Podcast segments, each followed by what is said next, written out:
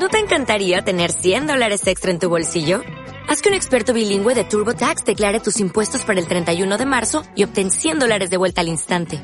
Porque no importa cuáles hayan sido tus logros del año pasado, TurboTax hace que cuenten. Obtén 100 dólares de vuelta y tus impuestos con 100% de precisión. Solo con Intuit TurboTax. Debes declarar para el 31 de marzo. Crédito solo aplicable al costo de la presentación federal con TurboTax Full Service. Oferta sujeta a cambios o cancelación en cualquier momento.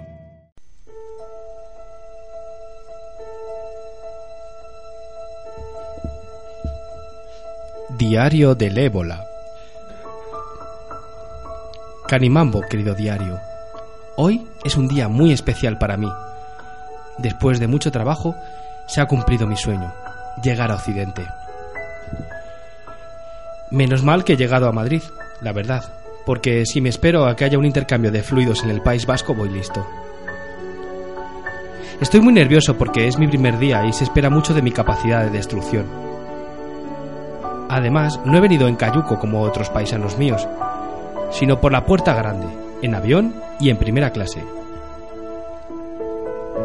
Me encanta la gran ciudad, viajar en metro y sus apreturas, los paseos, los paseos románticos en el ascensor del hospital, los amaneceres en la cola del paro, el sexo esporádico, pasear con mi amiga la mononucleosis por los botellones.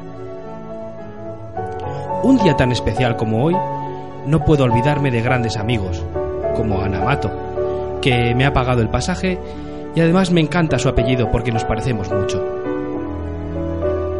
A Mariano, que es el que manda aquí y creo que todavía no se ha enterado que he llegado.